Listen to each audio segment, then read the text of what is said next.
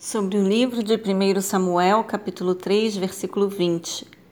Todo Israel, desde Dan até Berseba, reconhecia que Samuel estava confirmado como o verdadeiro profeta do Senhor. Análise.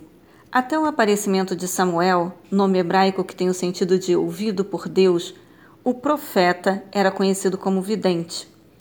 O profeta era então um vidente que recebia as verdades divinas por intermédio da revelação de sonhos, visões e da interpretação do Urim e Tumim.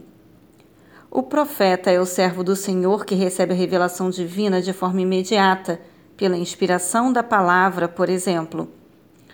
Em geral, os profetas de Yahvé possuíam essas duas características, segundo Samuel capítulo 24, versículo 11. Dois dos maiores profetas do Antigo Testamento são Moisés e Samuel. Moisés constituiu formalmente a nação de Israel mediante o estabelecimento de leis, a Torá, e códigos de conduta nacional entre as diversas tribos israelitas. O profeta Samuel instituiu um reino, proporcionando ao povo o rei Davi, uma ilustração, um tipo de Jesus Cristo. O primeiro que é, representa a era mosaica, o segundo inicia a era profética.